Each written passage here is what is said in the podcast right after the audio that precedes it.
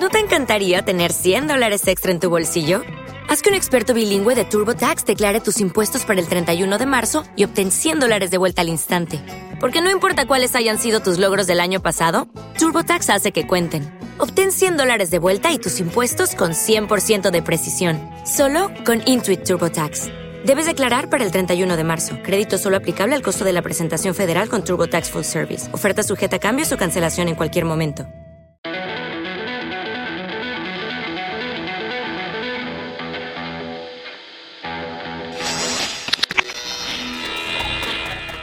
¿Qué tal, gente que nos escucha? Bienvenidos, bienvenidas y bienvenides una vez más al Atlibitum Podcast. Final de temporada, se logró, tarde pero seguro, tarde pero sin sueño, tarde pero sin hambre. Robert, ¿cómo estás? ¿Qué tal? Pues un gusto poder eh, encontrarnos de nuevo en este podcast y pues cerrando una cuarta temporada, una temporada bastante interesante que navegamos por varios temas, eh, variadito pero interesante. Sí, sí, sí, la verdad es que hemos tenido de todos.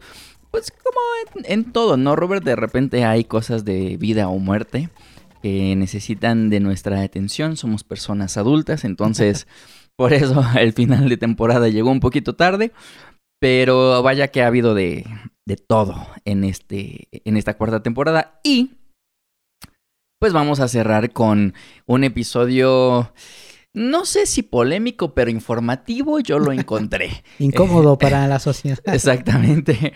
Porque, a ver, e, en temporadas pasadas y en episodios anteriores hemos hablado de relaciones tóxicas, eh, hemos hablado de, eh, pues, algunas situaciones que involucran a músicos eh, y, con unas situaciones, pues, que podrían ser motivo de debate, ¿no? Eh, como lo que se platicó acerca de Diane Anward, eh, Josh Home de Queens of the Stone Age, y la relación tóxica de Amy Winehouse. Y estos anteriores episodios eh, se ligan y tienen un común denominador que es, Robert, drogas. Las drogas, ni más ni menos. Ahora, ya hablamos mucho de, pues, artistas y qué es lo que hicieron con el uso de estos estupefacientes, eh, de estos dulces, como diría el mascarita en Matando Cabos. Pero. No la vi, perdón. ¿No viste Matando Cabos? no. No manches, es, buenísima. Es un hueco en mi conocimiento. Fue, fue la primera película con alto presupuesto del, del país. ¿no? no, sí, sí, sí. Algún día la veré, pero pues ya cuando, cuando sea de culto, ya sabes. Así es. Para sentirme especial.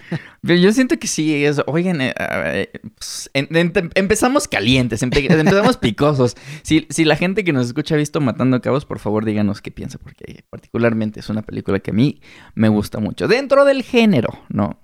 Es que no la vi, pero yo sé, yo lo, sé. Lo, intentaré. La 2, ahí, sí yo no la recomiendo personalmente, pero pues, la 1 está bastante cotorra, mano. Bueno, la, la voy a ver, la voy a ver. Nada más como tarea y como un eh, una atención a todos los escuchas y a mi buen amigo Diego. Ahora, como se pueden dar cuenta, estamos eh, divagando un poco. Por supuesto, no prometemos hacer un episodio corto. Haremos nuestro mejor esfuerzo. Pero bueno, entremos en materia. ¿Qué onda con, con las drogas? Sí, yo creo que eh, justo como lo dices, puede ser incómodo o, polémico. Eh, porque justamente en un contexto como el mexicano, donde se, va se ha vivido una guerra estúpida contra las drogas desde hace más de, no sé, 20 años. Sí, cañón. Incluso más atrás, pero bueno, otros gobiernos y demás. Eh, pues es un tema complicado porque eh, las drogas representan justamente, justamente, perdón, eh, la violencia y un contexto completamente negativo, tanto para consumidores como para quienes la producen y es todo un desastre en estos contextos y en muchos otros de Latinoamérica que ya han pasado por lo mismo, pero lo que hay que decir es que las sustancias o, algún, o ciertas sustancias tienen una relación muy íntima con la música, tanto desde la creación como eh, pues la apreciación de la misma música. Y ojo que no venimos a hablar como de lo que pasa en nuestro país, México, sino lo vamos a hacer a, a nivel global. Eh, traemos algunos datos porque somos gente informada de, del Sopitas, si ustedes quieren. no es cierto, no es cierto. Pero traemos información eh, con, con, con, fuentes, ¿no? Eh, entonces, bueno, a, a mí eh, se me hace bien interesante. Encontré un artículo que analiza como público, llegaremos a los artistas, pero como públicos, qué es lo que más se consume en conciertos y o festivales. Y por supuesto que en primer, en primer lugar está el alcohol, que es eh, pues legalmente vendido dentro de... es mi veneno. Dentro de, dentro de los festivales y los conciertos. Pero en segundo lugar está la marihuana, con un 39.4% consumido por el público. Ojo. Después eh, los alucinógenos, no especifica cuáles, pero dice que los alucinógenos están en un 8.1%. El éxtasis o MDMA, MDMA con 7.9%, la cocaína con un 5.3% y así se va, ¿no? Entonces, eh, es algo común que sin tener un porcentaje tan alto como el del alcohol que llega a ver llega a rebasar el 90%, porque es algo regulado y legalmente vendido en estos festivales y en conciertos, la gente, la raza, la banda, eh, tiende a acudir a otros... Eh, ¿Cómo le podemos llamar? Es que, híjole. ¿Estimulantes? Estimulante, vamos a ponerle. Catalizadores. eh, pues para pasársela chido o para tener la experiencia que quieran tener eh, cuando están viendo a su artista favorito, ¿no? Sí, hay que decirlo, eh, es más común de lo que pensamos o de los que o de lo que las cifras oficiales quieren eh, que pensemos y en realidad el consumo de sustancia es o de sustancias es completamente natural y, y pues diría que es parte del ser humano, pues vayámonos a las culturas prehispánicas, hay un montón de eh, códices que, hablan de cómo eh, se usaban cierto tipo de sustancias alucinógenas para hacer los ritos de, eh, transición entre un joven y un adulto. O sea, es demasiado común el hecho de, de usar tanto desde la, la naturaleza, las plantas y demás, como buscar otras cosas más sintéticas. El punto aquí es que la música Em, por sí sola eh, produce que como, como espectadores eh, segreguemos dopamina. La, la, música por sí sola ya nos hace em, pues más felices, digámoslo así, ¿no? Ahora, es importante aclarar y decir que no porque sea una estadística o un, eh, vamos a decir, artículo, que arroje cifras significa que todo el que escucha o produce música se droga, tampoco no quiere decir que no lo hagan, ¿no? O sea, por supuesto que hay músicos que pueden crear música sin la necesidad de acudir a las drogas y por supuesto que hay eh, público que puede disfrutar una experiencia increíble sin el uso de estimulantes, ¿no? Eso que quede claro, estamos hablando aquí de una estadística porque es lo que es, no significa que todo el mundo se drogue o que no lo haga. Sí, eso es bien interesante y bien importante porque es como pensar que em, la psicodelia que se hace en este 2022-23 está netamente ligada al consumo del LSD, o sea, no. Eh, o sea, puede que sí, muchos de los artistas puede que lo hagan, pero no necesariamente todas las bandas, todos los proyectos eh, desarrollan una psicodelia a partir de la sustancia. Más bien se entiende de otra forma y lo que por supuesto abre el camino de que la música, una vez que se desarrolla en ciertos géneros o ciertos parámetros, eh, cualquiera también puede explorar esos sonidos o esas formas. Y, no son esencialmente usadas en un género. Ahorita lo vamos a ahondar y, yéndonos un poquito para ese lado, me gustaría arrojar como este dato eh, en donde la marihuana es más comúnmente usada en los géneros del reggae, del hip hop o el rap y de la música electrónica. El MDMA, molly o éxtasis, eh, principalmente en música electrónica, seguido del reggae y el indie rock. Los alucinógenos, que repito, no especifican, pero puede ser como que peyote, hongos, cosas así, supongo, ¿no? En, en la música electrónica está hasta arriba, el indie rock y el heavy metal. Yo no me esperaba, pues, o sea, Los metaleros que... ajá, o sea, digo con todo respeto, ¿no? Pero, Sí, que... o sea, Pues, caguama, ¿no? ¿O qué? exactamente. No, no es cierto, abrazo, amigo. La, la cocaína también es bastante usada para la electrónica, que ahí Claro. siento que tiene bastante sentido, eh, lo que sea que eso signifique. el, para el hip hop, en segundo lugar, y el blues, que también es algo bastante interesante. Tú traías un dato acerca del, del country, ¿no? Sí, justamente eh, eh, la estadística dice que en el country, en el género del country, este género súper gringo, súper blanco, es el género en el que más menciones o referencias se hacen a las drogas. Olvídense del hip hop, olvídense del reggae, eh, el country y esta comunidad blanca, muy blanca, americana también le dicen, es eh, pues quienes están muy ligados, ¿eh? Y se- digo, si hacemos una lectura muy profunda, habría que ver qué estratos sociales y demás son los que están consumiendo de esa manera las drogas, que por supuesto que se, se traducen a la música.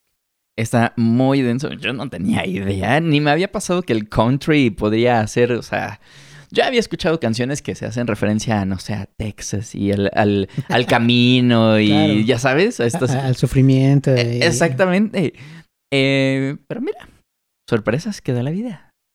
Y, y ahora, estas cifras que estamos arrojando y estas, estos datos eh, parecieran ser, parecieran ser como, pues, de una época, digamos, moderna o no tan vieja por lo menos, pero la realidad es que, como lo dices, Robert, desde hace muchísimo tiempo hay registros de gente y, y- el uso sobre todo de, de- drogas estimulantes. A, mí me gustaría hablar del opio. O sea, que bueno, se empieza a vender como una medicina, empieza a recetar opio, hasta que dice, no, espérate, espérate, espérate, ya se me están volviendo locos y se me están haciendo adictos. Pero comenzó como una medicina, lo mismo que pasó con el LSD, que hablaremos más adelante de eso, pero particularmente el opio que estamos hablando del siglo XVIII, hagan sus matemáticas, o sea, tiene bastante, bastante tiempo y la considerada por muchos la primera obra eh, o pieza musical eh, haciendo referencia a la psicodelia es de un compositor que se llama se llamaba Héctor Berlioz y él hizo una obra que se llama Sinfonía Fantástica y la compuso eh, habiendo consumido opio. Y la, la misma sinfonía es un viaje acerca de lo que él, estando en opio, vio como en su sueño. O sea, es todo un tripazo. Es un tripsazo así bastante chido. Sí los invito a que se metan. Si ustedes escuchan la obra, ya está bastante como alucinada, comparado con referentes anteriores dentro de la música clásica, ¿no? Recordemos que estamos en siglo XVIII. Entonces, una obra con estas características, sí como que te saca de onda. Yo recomiendo que hagan un poquito de investigación, bus, googleen ahí que es Sinfonía Fantástica de Héctor Berlioz. Les va a describir lo que el compositor alucinó, Mm. que posteriormente llevó a eh, escribir eh, pues, en, en la sinfonía. Entonces, nuevo, nuevo, el uso de drogas para componer música no es, ¿no? Y por supuesto que rascándole, seguramente, muy seguramente, yéndonos para atrás todavía, vamos a encontrar más registros, ¿no? Pero esto es bastante interesante porque probablemente, no sé, digo, ¿verdad? tal vez haría falta documentarnos un poquito más, si eh, fue la primer medicina, eh, pues, digamos, recetada y después prohibida por tener como adicción, generar adicción, ¿no? Hablaremos más adelante de otras sustancias, pero bien interesante que desde ya hace muchos años, siglos, hay registro de el uso de drogas como... eh, y además Héctor Berlioz era famosísimo, imagínate los que no, que se han de haber metido, mano, ¿no? Y también el público, ¿no? Cómo lo consumían, Además, ¿no? sobre Entonces, todo con este contexto, ¿no? exactamente, nuevo no es. Sin embargo, tal vez por el alcance que tenemos ahora de saber las cosas con inmediatez, es que tal vez suenan las alarmas y todo esto, pero la cosa venía dura desde antes. Y es que tiene que ver con el contexto totalmente. Sí. Eh, pensemos en esta obra que bueno, ahora sabemos que la psicodelia no la inventó eh, Pink Floyd y Cream. O los Beatles. O los Beatles. Eh, pero tiene que ver mucho con, con los contextos. ¿eh? Pensemos en, en, los 60 sin el LSD. O sea, el, estas bandas clásicas hubieran ido hacia cualquier otro lugar, menos ese que ahora eh, los hace icónicas, ¿no? Tampoco es de gratis que en Jamaica, que es una del reggae, eh, sea también eh, uno de los principales consumidores, o al menos también productores, donde es creo que hasta hace poco ella es legal, pero era prohibido también la marihuana. O sea, tiene que ver mucho como en los contextos. Además, en el punk clásico de eh, Inglaterra, pues no había mucho dinero para drogas muy duras. ¿eh? También, Claro. o sea, hay que pensar mucho en eso. Por ejemplo, en México, Eh, ajá, Eh, estaba eh, pensando justo en eso. o sea, digamos, la banda rockerita de un barrio popular, pues la neta es que en las primeras tocadas su droga iba a ser una caguama y quizá un chorro de marihuana. Sí, sí, sí. O, o- o las mismas monas, ¿no? Que te vas a la palería, compras tu activo y tu estopa y listo, mano, ahí está. Ajá, y, y digo, aquí sí también quizá hago esta aclaración ya muy tarde, pero pues, aquí no estamos ni a favor ni en contra, o al menos yo. No, es, pues son datos. Y es que si, si se está hablando de esto es porque existe, ¿no? Y, y querramos hacernos de la vista gorda o no, consumir cierto tipo de música o no, cierto es que ningún género está exento del uso de drogas y no por eso se tiene que dejar de hablar, porque es una realidad y pues creo que está bien saber qué está pasando, qué se genera con este tipo de sustancias para que pues simplemente informarnos y saber que si tengo un hijo, una hija o tengo un familiar o un amigo o amiga que está en esta situación, o sea, primero informémonos porque no significa que el Claro. consumo de drogas sea malo, tampoco necesariamente que sea bueno, simplemente a pues a algunas personas les funciona de cierta manera y prefieren optan por usarlo y pues se tiene que respetar, ¿no? Somos individuos Claro. y cada quien hace de su vida un papalote. Quizá, digo, la verdad es que el punto más negativo de- del consumo es justamente eh, pues, todos los casos negativos que ya hemos citado en otros podcasts, porque claramente hay un em, problema de salud pública y que tiene que ver con la adicción y que estas sustancias, eh, pues, digo, no todo es perfecto, así que Claro, aunque claro. nos provocan ciertas experiencias que pueden ser interesantes con la misma música o con otros estímulos artísticos, sí causan efectos negativos en el cuerpo humano eh, y eso también hay que decirlo. Pero como todo, ¿no? O sea, las personas que se beban dos o tres o cinco tazas de café al día, Ahora, o sea, también genera el cigarro, también genera adicción.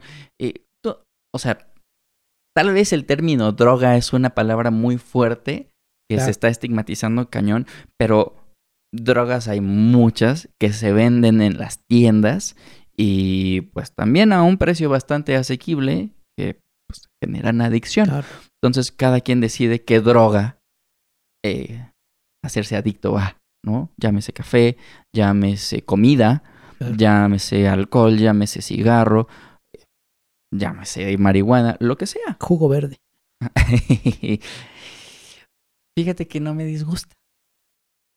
Lo lamento, pero no me disgusta. No, a mí tampoco. y digo, no creo que sea tan adictivo. no me pero- considero, no me considero adicto. Es más, ni, ni es regular, pero sí lo disfruto de vez en cuando. ¿No? Una ensaladita, échale más. Sí, sí, sí.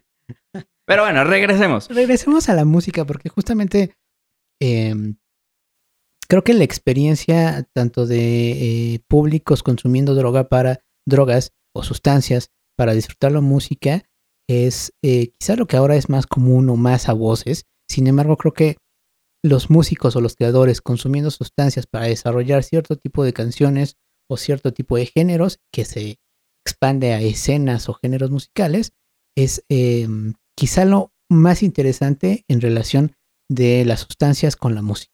Totalmente de acuerdo. Totalmente de acuerdo.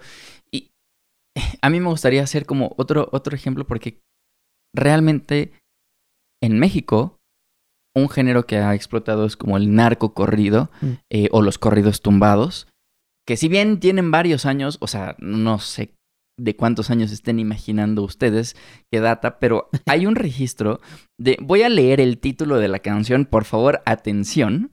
Y vayan imaginando más o menos de qué año. Échate, échate un, un cálculo, Robert. Por- solo por el título de la canción, piensen en un año de cuándo se escribió esta canción. La canción se llama Por morfina y cocaína. Ese es el título de la canción. No, pues se estrenó seguramente en lo- los estrenos del viernes pasado, mano. Pues no, mi querido The Weeknd. Esto es de 1934. O sea, ya tiene un chorro, casi, casi un siglo que se escribió esta canción por Manuel Valadez y Juan González. O sea, ni el narcocorrido es tan nuevo, ni el corrido tumbado, entonces eh, es importante tener estos datos, ¿no? O sea, dejar de estigmatizar a los chavitos que están allá afuera ahorita, porque claro, se podrá cuestionar lo que sea, pero hay un antecedente que data desde mucho antes, ¿no? La persecución de las drogas, el, la creación de estas organizaciones dedicadas a combatir el uso de drogas, que al principio eran legalmente vendidas, o sea, también ha hecho un boom en todo este esta situación. Sí, digo, c- insisto, hay un lado, muy negativo que tiene que ver con la adicción. Sin embargo, también muchas, no todas, eh, de las sustancias que se han utilizado para el desarrollo de la música eh, también son naturales y de alguna forma en algún punto, incluso las más sintéticas que fueron descubrimientos, algunos accidentales, otros no, em, pues no había una regulación lo que permitió también que muchísimas personas pudieran acceder a ellas sin eh, conflicto por ello. Digo, después vienen las prohibiciones y hay que decir que también el alcohol tuvo su momento de prohibición, Claro. eh, pero justamente em, estos momentos libres de consumo de estas o muchas otras sustancias em, abona pues a la creación de música cómo los creadores comienzan a desarrollar cierto tipo de estilos y de sonidos que se relacionan directamente con su experiencia del consumo. Por ejemplo, el caso de la música electrónica, el techno, Mm. es bien sabido que eh, lo puedes disfrutar, por supuesto, sin eh, algún tipo de estimulante, pero eh, las drogas que se suelen consumir para este tipo, bueno, para disfrutar de este tipo de música, aceleran el ritmo cardíaco, lo cual permite que al tú sentir el beat y tú teniendo un ritmo cardíaco como mucho más alto, puedas tener esta sensación de vivez y puedas entonces disfrutar mucho más la experiencia de escuchar techno, por ejemplo. Claro, o sea, no se necesita de la sustancia para el disfrute, pero sí hay eh, ciertos cuerpos. Por ejemplo, a mí cuando escucho tecno o estos géneros muy veloces, pues, en realidad me da mucho sueño, ¿sabes? Ah, O neta. sea, después de un rato, una media hora, una hora, la verdad es que me da sueño. Me da, mm, la repetitividad de Ajá. estos géneros eh, me provocan este arrullo raro. eh, Guau. Que por supuesto que, que, que si consumiera un- una sustancia de este tipo, mi experiencia sería distinta. Claro. No la necesito porque tampoco es que me gusten mucho, mucho esos géneros o estas experiencias de rave y demás, pero, o sea, sí tiene que ver con cómo cambiar la experiencia de la música, sobre todo la música en vivo, aunque por supuesto si pones tu disquito y consumes algo, te puedes tener una experiencia distinta, pero sí tiene que ver con cómo cambias la experiencia de la música. Exacto. En el caso del techno es muy claro. Y, y lo que dices es bien cierto, ¿no? No es para todo tipo de cuerpos. También cierto es que debe de haber una predisposición al consumo de la sustancia para lo que llaman el buen o el, o el, el buen o el mal viaje, ¿no? que de- depende que cuál sea la disposición hacia el, el- la droga que vas a probar, sea una experiencia buena o eh, pues que no la pases tan chido. Claro, por muchísimos años se dijo eh, como letanía que la marihuana por sí sola, todo el tipo de marihuana, te iba a provocar una experiencia distinta al escuchar la música. Y en estos recientes dicen que no todas las sustancias de todas las especies o, o variantes de la marihuana ayudan a esto, ¿no? Son sustancias específicas eh, de, de, especies específicas que sí pueden abonar a tu experiencia de la música, pero hay sustancias que pueden, puede ocurrir lo contrario, o sea, tampoco diría que es a prueba de error, pero tiene que ver con em, los consumos de cada persona, ¿sabes? Claro. Ahora, por ejemplo, hablando de la marihuana, ¿cuál es la sustancia o qué es lo que al escuchar la música o producirla eh, tengas este, esta experiencia? Ni siquiera voy a decir como goce o no, porque cada quien eh, ponga el, adjetivo que mejor eh, le parezca, pero en sí, bueno, según lo que se dice, ¿qué es lo que contiene la marihuana que permitiría una experiencia distinta a no tener esta sustancia? Eh, dame un segundo, lo estoy buscando. bueno, mientras yo les hablo del LSD, ¿te parece? Sí, sí, sí, dale. El, el LSD, y esto es que es, a mí me llama mucho la atención, que muy similar al opio, que fue principalmente concebido como medicina y que se supo, inclusive del opio decían que hasta agrandaba penes y no sé qué cosas. Eh, pero después fue prohibido porque generaba adicción. Bueno, pues nuestro querido químico suizo Albert Hoffman creó eh, una sustancia que es el LSD, que es, a ver, se supone que el LSD junta diferentes funciones cerebrales que normalmente estarían eh, actuando por separado o no al mismo tiempo. Eh, el escuchar, el ver, el, oler, por ejemplo. Eh, tal vez tendríamos que concentrarnos mucho en tener dos sentidos como muy desarrollados al mismo tiempo y eso teniendo plena conciencia de que estamos forzando la actividad sensorial de cada eh, sí, parte cerebral que estemos usando. Lo que hace el LSD, según eh, estos estudios, es que unifica funciones cerebrales, que es lo que llega a dar como resultado una sinestesia. es, si estamos escuchando música, podemos asociar o ver colores mientras escuchamos eh, lo que sea, ¿no? Hay gente que es sinestésica, bueno, que tiene sinestesia eh, de manera natural. Sin embargo, si tú consumes LSD, lo que una de las, vamos a llamarle factores o una de las principales cosas que te va a dar es eh, la sinestesia, que es mientras tú estás escuchando algo, tener la capacidad de ver colores al mismo tiempo, ¿no? Eh, estaba bastante chistoso. Y a través de esto hubo un boom en cuanto a, pues sí, psicodelia, pero sobre todo estas ondas como muy triposas. Digo, los Beatles tienen muchos videos como bastante psicodélicos que involucran diferentes colores, bastante como llamativos. Entonces, todo esto está relacionado directamente con esta droga que en un principio fue intentado eh, como un uso medicinal. ¿no? Está muy chistoso. Hay que decir justamente del LSD, eh, que es quizá la droga que más música ha producido. Em, digo, quizá el lugar común de esto es la psicodelia de los 60. Sí, sí, sí. O sea, fue eh, tardíos este, los 40 en el 1938, aquí está la, el dato. En 1938 se crea el LSD y entre los 40, 50, 60 ya es cuando empieza a tener obviamente mucho mayor consumo. Claro, el, el, pues sí, el lugar común o cuando piensas en psicodelia, te vas justamente a estos momentos eh, de flower power y de los hippies y demás. Sí, sí, sí. Sin embargo, quizá ese es eh, el movimiento musical más icónico que ha producido la psicodelia. Sin embargo, su em, uso y su influencia en otros géneros, eh, o más bien a la creación de géneros, se trasladó a los 80 y 90 con la creación del acid house, del acid rock, que llegó hasta el acid house.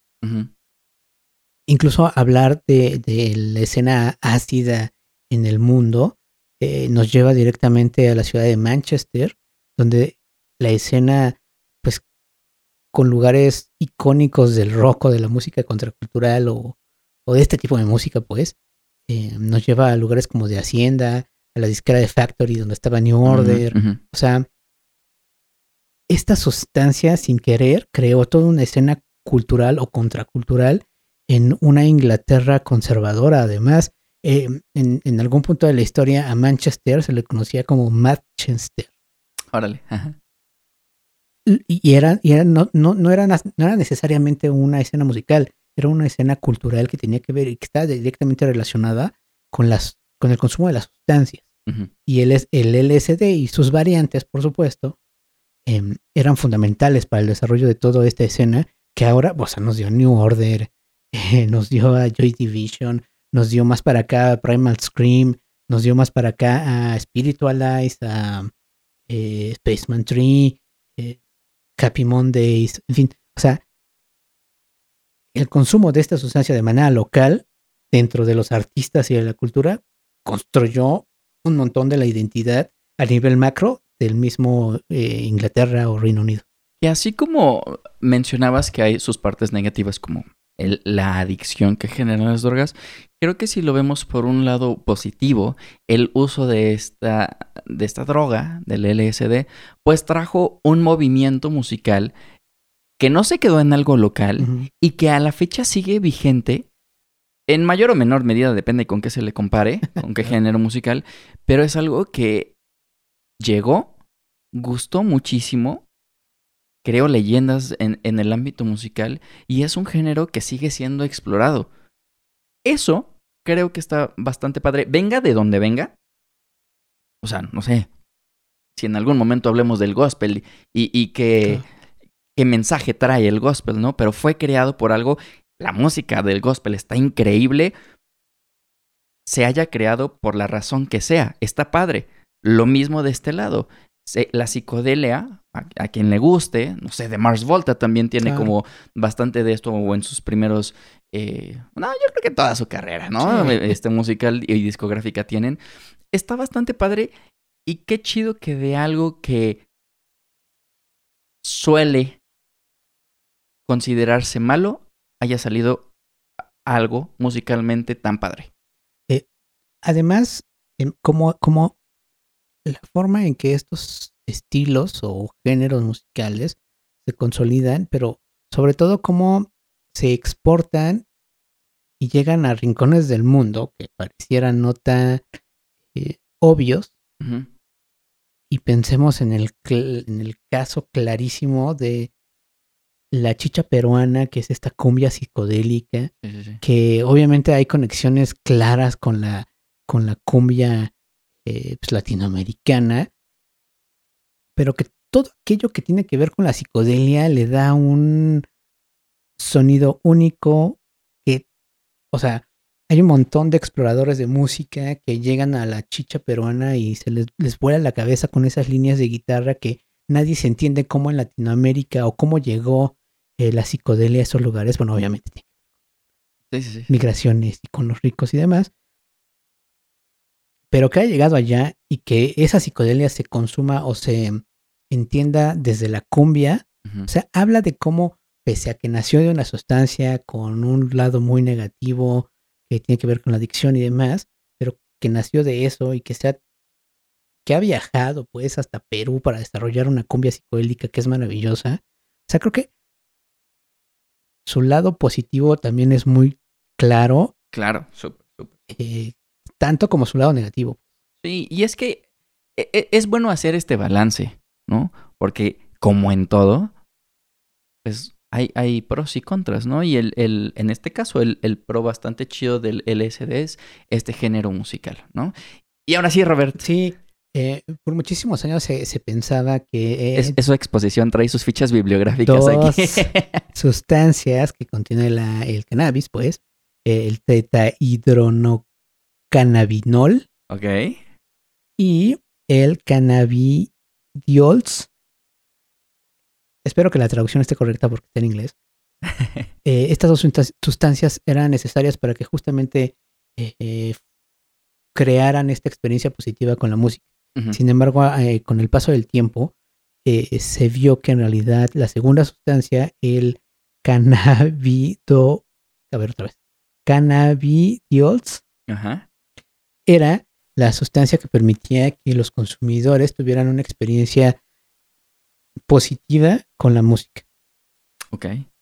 Lo que significa que no toda la marihuana tiene esta su- sustancia o en una eh, en un nivel adecuado para consumirla, para tener una experiencia, por lo que digamos que no por el simple M eh, uso o, o- o fumar la marihuana ya te va a dar una experiencia interesante como es el caso del LSD, sino que hay que ser más conscientes de qué tipo de planta estás consumiendo. Ok. Ajá. Pensemos en, en, en Jamaica, que se, se vende como, como, como quesadillas o tamales aquí en México. Ajá. eh, hay un conocimiento de qué tipo de planta estás consumiendo. ¿Quieres dormir? Consume este tipo. ¿Quieres irte para arriba de fiesta? Consume este otro tipo. Y esto se traduce directamente en la música o en el contexto musical de Jamaica, que tiene que ver obviamente con el reggae, el dub y todas estas cosas, porque justamente no todo el reggae te da para arriba ni todo el reggae te da para abajo, Ujú. ni los sound systems como tal son todo fiesta, porque también se ve traducido el consumo de la marihuana a cómo se desarrolla la cultura del reggae y similares dentro de la isla. O sea, todo tiene que ver con todo. Y al final eso, o sea, creo que el caso del reggae es el más obvio en términos de que se construyó un género sólido con ABC, de cómo tiene que sonar el reggae, con qué tipo de discursos positivos tiene que tener el reggae, y que se exportó a un montón de lugares del mundo. Quizá el mejor em, logrado es el punk de Ingl- Inglaterra. La influencia del reggae en el punk es el mejor logrado. O sea, porque hay que ser muy sinceros, ¿no? El, el reggae argentino y mexicano está muy feo. Ey, ey. La neta. Ajá. Creo que aunque se consuma la planta y se consuma em, esta sustancia, eh, no va a tener el mismo fin si se consume aquí en México, si se consume en Argentina, a que se consuma en un contexto precario, en un contexto, no digo que México no, pero quienes tenían acceso a esta, a esta planta y estas sustancias en un inicio, pues, o sea, eran los ricos. Sí. Aunque es una planta muy noble y democrática, porque se da en cualquier lugar, pues, digamos que las plantas chidas, la neta es que no tenían acceso necesariamente el punk de barrio. Sí, sí. Y quizá en Inglaterra funcionaba igual, pero su economía era más, eh, tenía un poder adquisitivo mejor. O sea, a lo que voy es que no podemos separar ni los contextos en los que se consume la, la droga, ni los contextos en los que se desarrolla la música, porque todo está ligado absolutamente. Claro. Y estamos hablando de diferentes géneros porque, ojo, o sea, no todo el rockero es marihuano. Claro. O sea, viene de otros géneros y se consumen en otros Y todo el géneros. metalero huele a humedad. Yo no lo dije. Comentario Señor. a título personal. Ahorita les dejo la dirección del Robert por si alguien quiere aclarar algunas dudas. Eh, pero, ¿sabes? O sea, es que se tiene mucho el estigma de que el rockero es el que pues bebe, porque ciertamente hay un, hay un descaro y hay un foco muy grande en el género. No sé, o sea, recordemos las fotos de tal vez Led Zeppelin con Jimmy Page empinándose una botella de Jack Daniels, entre otras, no sé, Jimi Hendrix con su eh, con su porrito así en su portada de álbum y todo. Las miles de leyendas de Ozzy. Exactamente. Pero. Y, y- y es bien padre. Uno. No normalizar, pero saber que no es particularmente de un género, sino que está en todo el contexto. Y estamos hablando de la música. Pero cualquier. ¿No se viste el lobo de Wall Street? Claro. O sea, por favor, está en todos lados, no solamente en la música.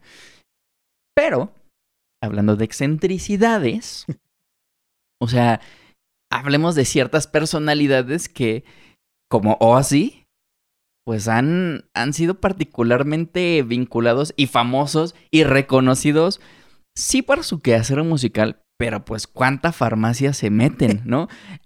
ahorita, antes de entrar a, grabar, le estaba enseñando a Robert una entrevista, eh, entrevista, que le hacen a Steven Tyler, Steve Tyler de, de Aerosmith. Y le preguntan, Steven, oye, pues, a ojo de buen cubero, ¿cuánto te has gastado en drogas, no? Y pues son dos melones de dólares. Dos milloncitos de dólares en drogas. Está brutal. No sé si yo voy a ver ese dinero en mi vida, pero. O sea, los dealers de Steven Tyler han de estar muy contentos. Ah, es que regresamos al mismo punto. O sea, sus drogas obviamente no son legales. Ajá. Está diciendo en televisión nacional, porque creo que James Corden es eh, de cadena nacional en Estados Unidos, eh, que gastó dos millones de dólares en sustancias prohibidas. Exactamente. Exactamente. Súper perseguidas en su país, además. Ajá, exacto. que hasta mandan agentes a todos los países de Latinoamérica cazando a los malos narcotraficantes. Y en casa se están gastando dos milloncitos por persona, que sepamos. Y ahora, ¿tú crees que realmente hayan sido dos millones? Yo le inflaría un poquito ese precio. Sí, yo le sumaría, ¿eh? Un dígito por ahí. Sí, ¿no? Hablamos también de Amy Winehouse en, en ya ni me acuerdo en qué temporada fue, pero donde gastaba creo que 18 mil euros en drogas semanales. O sea, está... Y, tengo el número no tan fresco, pero me hizo como mucho ruido porque, madres, o sea, es mucho dinero a la semana en drogas. Bueno, eh, eso y todos los casos que han terminado, o sea, realmente, como Amy, pues, o sea, con la muerte. Pensemos en, en, en, en raperos que recientemente han muerto, eh, actores, pues. Oye, si tú tuvieras que escoger un, un referente musical como, no portavoz, pero como imagen del cannabis, no sé, Bob Marley o a quién pondrías? Pues al ah. alemán, ¿no? al rapero de o, o, cualquier trapero. O cualquier trap, sí, Snoop sería como la. Además tiene marcas y muy exitosas. Eh, pero un montón del trap y rap mexicano hablan de su consumo de marihuana. Y más allá de que lo digan sus canciones, se les asocia, o sea, la, la, visualmente la imagen de Snoop Dogg es con un porro, fumando marihuana, ¿no? Así, tal cual. Sí, total. Además creo que Snoop es, es uno de esos ejemplos de cuando le dices a alguien, oye, pues cuando, cuando estás hablando con alguien que es un consumidor, pues, o muy, muy, muy consumidor, y te dicen, no, pues es que este no, no te mata nada, ¿no? No, no te hace nada. Bueno, pues ve la carita de Snoop hace 20 años y ahorita, ¿no? Está rudísimo. No sé si, ¿tú viste el, documental de The Dirt de Motley Crue? Ajá. En donde Nicky Six, o sea, creo que se murió como dos veces. O sea, lo revivieron, por supuesto, pero lo encontraron así con la jeringa de heroína dos veces en su habitación. Y él, si no llegan a rescatarlo, ahí se muere. O sea, son casos netamente extremos y populares, ¿no? Y, a eso súmale Michael Jackson, súmale Britney, súmale Lindsay Lohan. Eh, eh, bueno, para, para hablar del metal, ¿no? Y seguir con esta mata dando. El, Dave Mustaine, que era guitarrista de Metallica y luego este, crea Megadeth. O sea, 15 veces se metió, bueno, se metió o lo metieron a rehabilitación. 15 veces. O sea... pensemos también en astros como Elton John. Ah, sí que tuvo sus momentos. ¿Estás diciendo que Dave Mustaine no es un astro? Pues, o sea, para su escena, supongo. No, o sea, sí es chido, pues. o sea, ese Metallica estaba más padre. ¿Tú crees? Antes de. ¿Sí? ¿De Kirk Hammett? Sí. Y mira que a mí me gusta el Saint Anger de Metallica. Sí, está bueno. Mira, bueno, eso podríamos dejarlo para otro, otro podcast. Estaría bueno. Mi lado metalero, dice. Tu lado metalero. El Robert tiene una guitarra metalera en casa, ¿eh? Por si no lo saben. Que el Diego me vendió. Sí. También creo que hablamos, eh, digo, siguiendo con estos artistas súper reconocidos que también son famosísimos por el consumo de drogas y se les eh, liga visualmente con esto, el, el Keith Richards, Mm. ¿no? Que en una entrevista, creo que lo mencioné también en otra...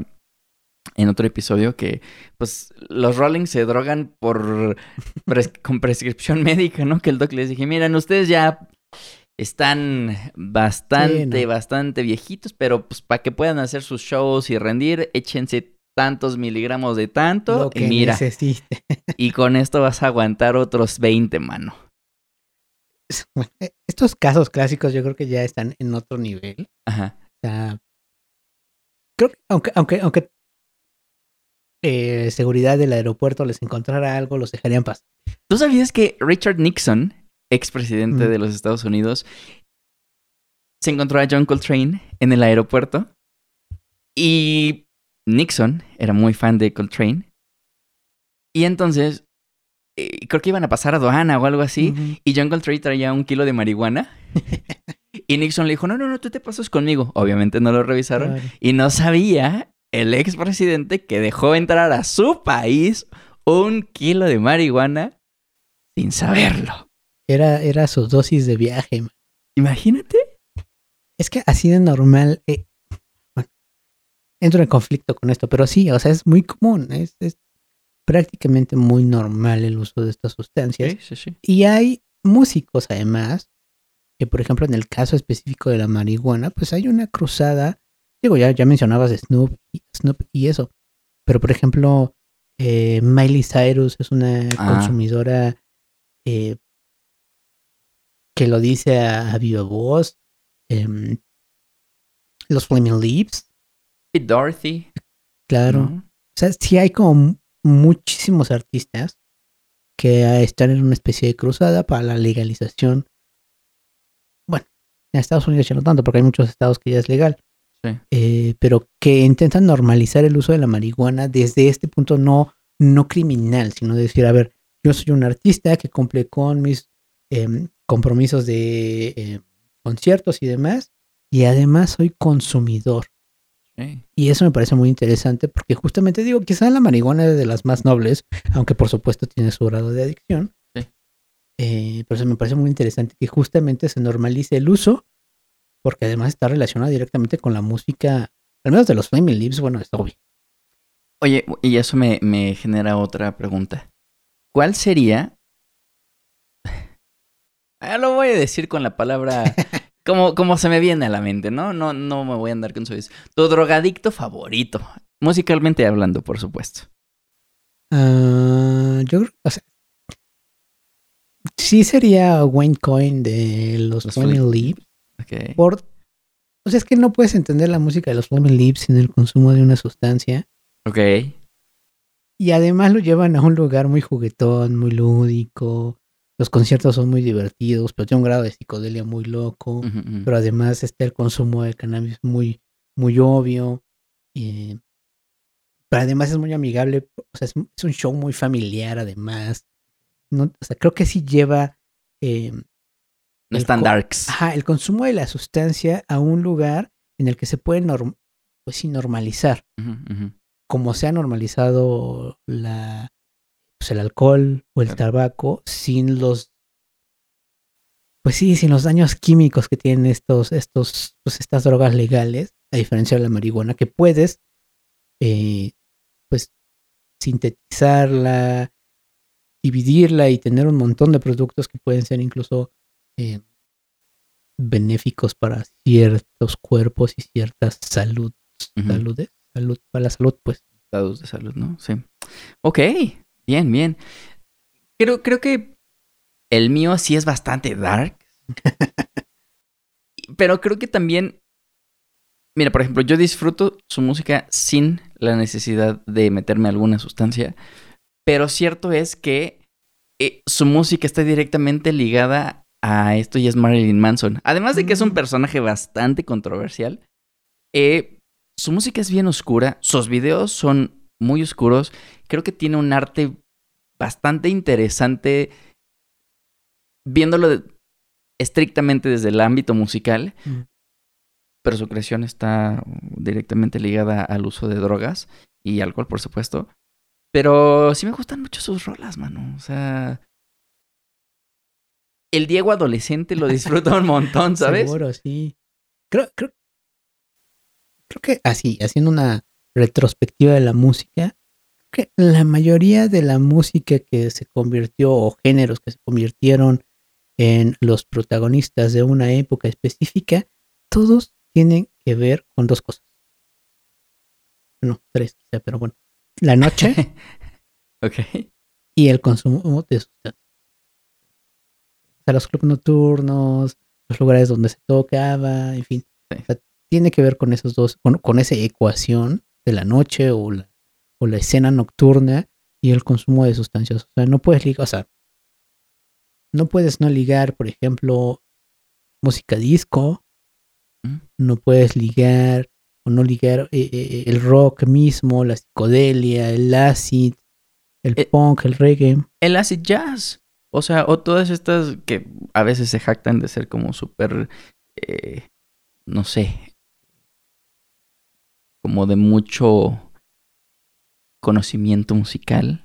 Claro, que, requiere Ajá. un centro. No necesariamente. O sea, hay muchos que sí, pero no necesariamente, ¿no?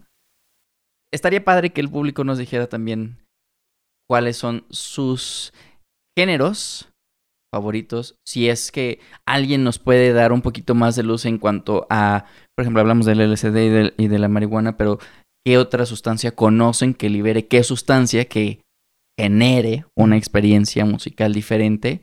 Eh, porque también es, es padre pues, ampliar la conversación, ¿no? Claramente no somos expertos en el tema, eh, pero pues siempre estar informado estaría bastante padre. Y si alguien nos puede ampliar el conocimiento, bienvenido sea.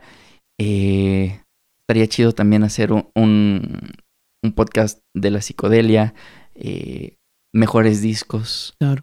¿No? A- alrededor de las drogas eh, y la experiencia que estos pueden generar. Estaría bien padre.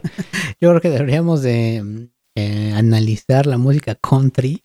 Imagínate. Porque ese dato me tiene mano. muy, muy intrigado Tienes toda la razón. eh, de cómo es que, o sea, más que el hip hop, más que el reggae, hay referencias. referencias a las drogas. Wow. Bastante, bastante interesante.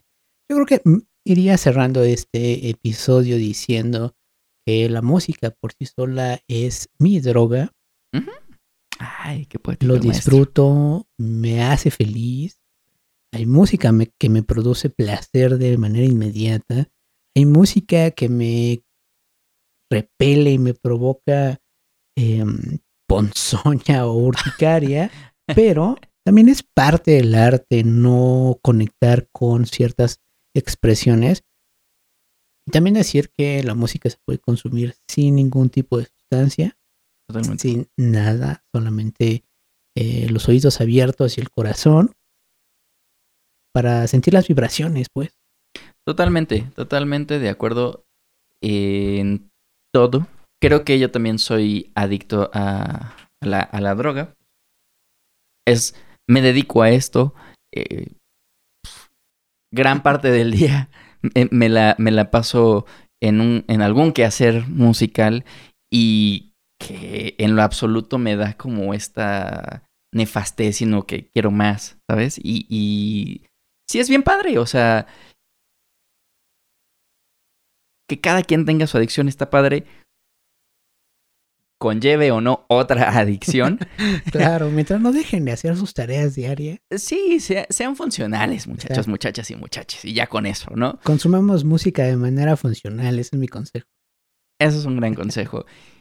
Y volver a hacer la invitación. ¿Cuál es su opinión al respecto? ¿no? ¿Cuál es su opinión al, al respecto de artistas eh, que utilizan la droga como un recurso compositivo? ¿Qué opinan de un público que requiera o guste de consumir drogas para una escucha o una experiencia musical diferente? Eh, los escuchamos, los leemos, en las redes sociales.